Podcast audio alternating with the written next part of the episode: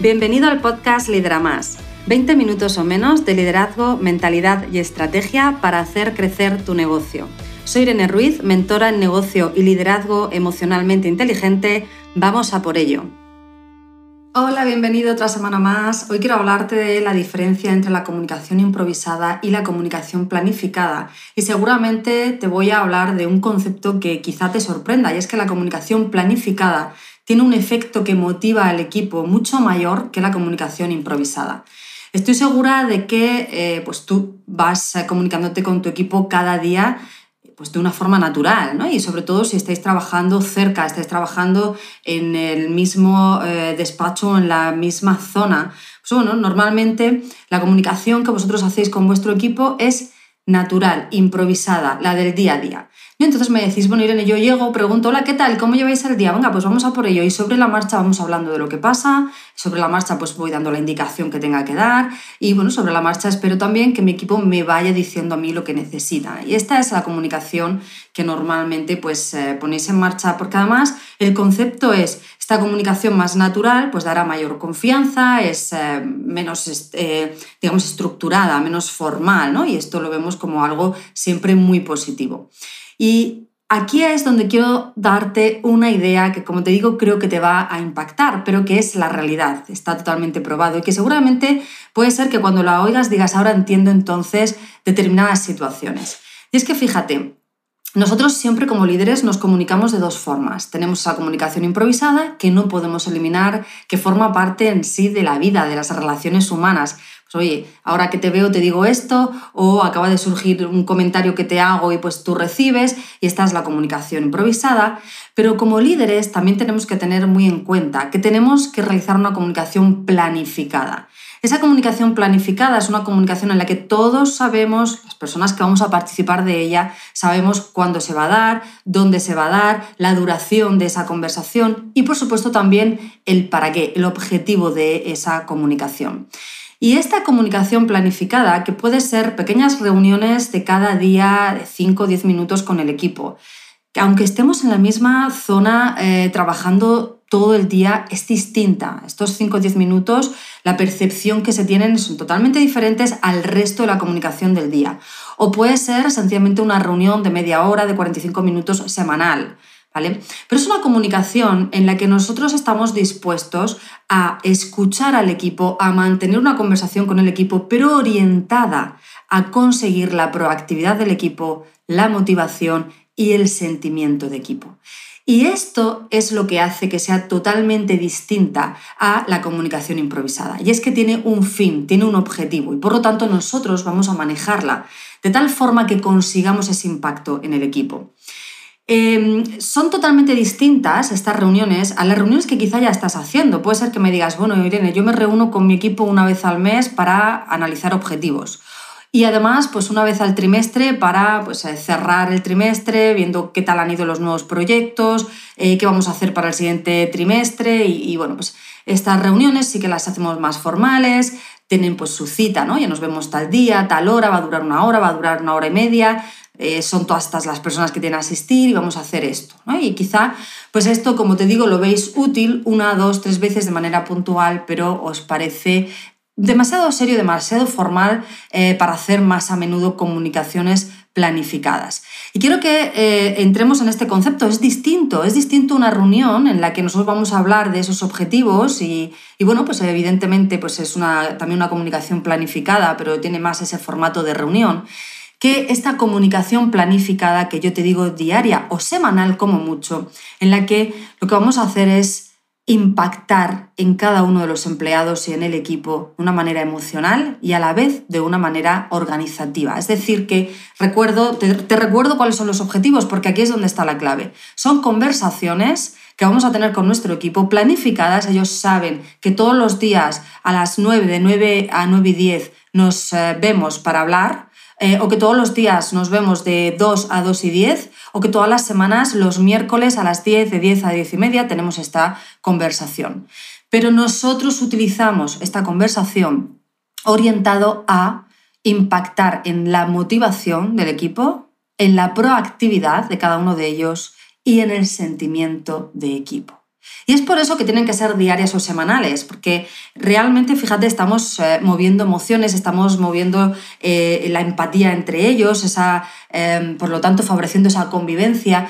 Y esto, si lo hacemos una vez al mes o una vez al trimestre, no tiene efecto, no tiene el impacto que queremos que tenga. Por lo tanto, tiene que ser diaria, pero muy cortita, o semanal, un poquito más larga. Y además, cuanta más convivencia hay en el equipo, mayor debe ser esa frecuencia. Si tienes un equipo, pues, por ejemplo, de comerciales, que realmente pues, cada uno trabaja de una manera muy individual, cada uno tiene su área, tiene su zona y tiene sus propios objetivos, bueno, pues esta reunión sí que se puede hacer, esta reunión de equipo que te comento, para impactar, como digo, em, de una manera más emocional y crear ese sentimiento de equipo y esa proactividad en ellos, bueno, pues se puede hacer quizá eh, una vez al mes, se puede hacer cada 15 días.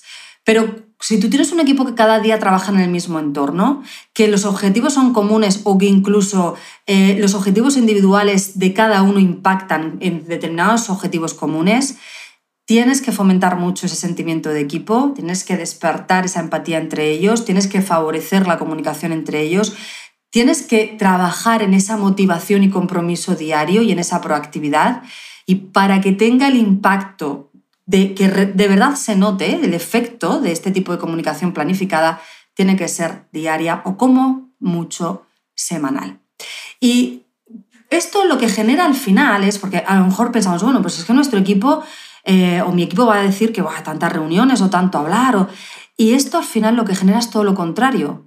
Cuando nuestros empleados o empleadas sienten que tienen un entorno fijo, fijo, todos los días o todas las semanas, aquí sé que puedo decir eh, lo que necesito, que puedo hablar del problema que hubo antes de ayer, que puedo escuchar a mis compañeros, que tenemos voz, que somos escuchados y que por lo tanto ahí es, en ese entorno además está mi líder, para darnos apoyo, para darnos soporte. Esto motiva y engancha. Date cuenta que si el fin de la reunión es motivar, la motivación eh, engancha. A las personas nos gusta estar motivadas. Todo aquello que nos motive, todo aquello que nos haga sentir bien, nos va a gustar repetirlo. Así funciona nuestro cerebro emocional. Las emociones positivas nos dicen, ojo, esto es bueno, repítelo. Y esto es lo que pasa con este tipo de comunicación planificada, que al final ellos cada día están deseando que llegue ese ratito, esa hora en los que 10, 15 minutos estoy con mis compañeros, estoy con mi líder y estamos generando esa emoción positiva. Hasta el punto que muchas eh, veces mis clientes me dicen, vienen las vacaciones, y bueno, les he dicho que estos 15 días no hacemos la reunión porque no estamos todos y demás. Y los que se quedan siempre me dicen, oye, pero no podemos hacer la reunión los que estamos. No podemos hacer aunque seamos menos. Es que nos viene bien esta reunión. Y es porque, fíjate, aunque pueda tener una parte organizativa la reunión, oye, ¿qué pasó ayer? ¿Qué vamos a hacer hoy? Y demás. El impacto emocional es lo que hace que quieran seguir eh, haciendo esa reunión, es lo que hace que se motiven debido a esa reunión, que aumente su proactividad debido a esa reunión y que también aumente ese sentimiento de equipo. Por eso es importante que sea grupal debido a esa reunión, que es una comunicación planificada, ¿sí? ¿Y cuáles son las herramientas que como líder necesitas para tener estos resultados? Por una parte, ya sabes, vas a encontrarte cuando tú le estés voz, porque esto es una reunión de comunicación, no es una reunión en la que tú vas a ir, vas a empezar a hablar, vas a informar, vas a decir, oye, no hemos conseguido los objetivos y solo vas a hablar tú. Y al final de la reunión, entonces, oye, preguntas, dudas, esto no es así. Esto es una comunicación en lo que lo vamos a hacer al revés. Y primero vas a preguntar, oye, ¿qué tal? Qué ocurrió ayer que queráis comentar, cómo fue el tema este, cómo, y que ellos hablen, que ellos comenten, que se escuchen unos a otros, que se aporten ideas unos a otros. En, este, eh, en esta primera parte, por lo tanto, te vas a encontrar a veces pues, con quejas o con, eh, que van a exponer aquello que les preocupa, aquello que les bloquea, que les da miedo, que les frustra o que les enfada. Como siempre te digo, vas a, percibir las emociones de los demás, porque la comunicación siempre crece en base a tus emociones y las emociones de las personas que participan en esa comunicación.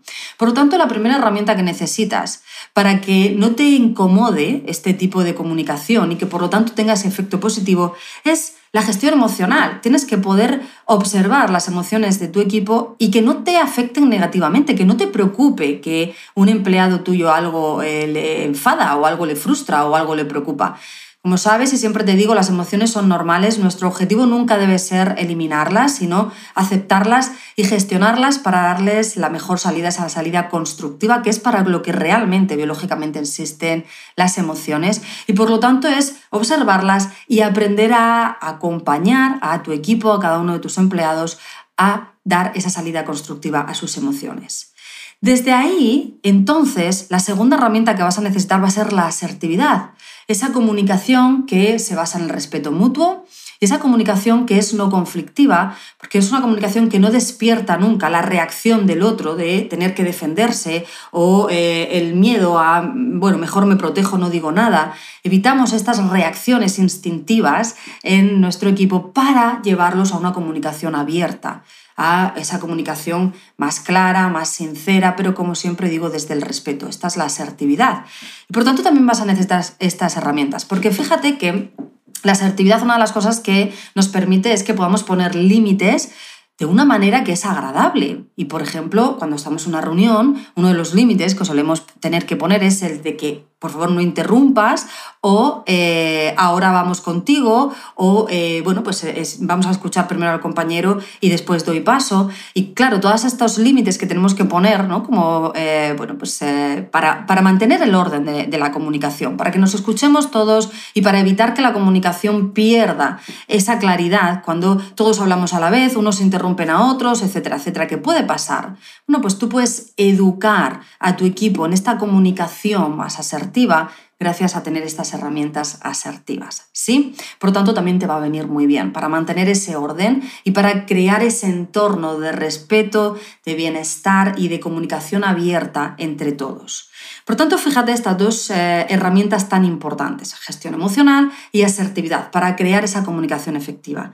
Y una tercera herramienta va a ser el, por supuesto, tener muy claro que tenemos que ir hacia la mejora continua. E ir hacia la mejora continua es acostumbrarnos a analizar, analizar la causa raíz de todo aquello que pongamos sobre la mesa para buscar un aprendizaje. Esto es una herramienta de gestión, de mejora continua. El, oye, nos pasó ayer esto, venga, pues automáticamente vamos a ver ¿Por qué creemos que pasó? ¿Cuál fue la causa? ¿Y qué podemos aprender de aquí? Para que a partir de hoy, ¿qué podemos hacer diferente? ¿O cómo lo podemos mejorar? ¿O cómo podemos evitar que vuelva a pasar? ¿O incluso aprender y hacer algo, esta tarea, por ejemplo, mucho más eficiente gracias a esto que nos pasó? Esta es otra de las herramientas, porque gracias a que nosotros preguntemos a nuestro equipo, oye, ¿cómo creéis que podríamos hacerlo mejor? ¿Cómo creéis que podemos evitar que nos vuelva a pasar este problema? ¿Cómo podemos mm, mm, dar un mejor servicio? ¿Cómo podemos ser más efectivos? ¿Cómo podemos tardar menos tiempo? ¿Cómo podemos disminuir nuestros, costes aquí? Gracias a que nosotros estemos siempre activando esta mejora continua en la mente de eh, nuestros empleados y empleadas, lo que hace es que activan ellos esa actitud resolutiva, esa actitud proactiva. Y es así como vas a impactar, date cuenta, tanto en la motivación como en el sentimiento de equipo, porque estás haciendo que se escuchen entre ellos y que se comuniquen entre ellos de una manera colaborativa, como la proactividad, orientándonos a que a la mejora continua siempre ocurra lo que ocurra. Esta es la comunicación planificada. Tiene un impacto en el compromiso, en la motivación, en el sentimiento de equipo y en la proactividad que no la tiene para nada la improvisada, te invito a que empieces a plantearte cómo puedes llevar a cabo esta comunicación, porque desde luego te aseguro que tanto para mí como para mis clientes es clave, es parte de ese sistema de liderazgo que te trae resultados sí o sí, es decir, un sistema ya sabes que es, si yo pongo en marcha una serie de acciones, hay causa-efecto, tengo una serie de resultados y este es uno de los elementos clave. Por lo tanto, te invito a que te plantees cómo lo puedes poner en marcha y cómo puedes adquirir esas herramientas como líder que te van a hacer que esta herramienta tan sencilla, con tan poquito tiempo al día, tenga ese impacto tan impresionante en los resultados y en la convivencia de tu equipo. Y como siempre, si lo quieres poner en marcha, ya sabes que en mis programas podemos ayudarte a que lo consigas. Escribe a info, y hablamos de si te podemos ayudar, cómo te podemos ayudar y cuándo podemos empezar. Hasta la próxima semana. Hey, gracias por ser un oyente del podcast Lidera Más. Tengo una pregunta para ti. ¿Ya estás suscrito al podcast para no perderte ningún episodio? Suscríbete y de esta forma cada semana disfrutarás de la estrategia y tips que te van a ayudar a conseguir tus objetivos y la vida que sueñas. Y si conoces a algún amigo al que le encantaría escuchar este programa, compártelo con ellos. Te estaré muy, muy agradecida. Así me vas a ayudar a ayudar a mucha más gente. Muchas gracias.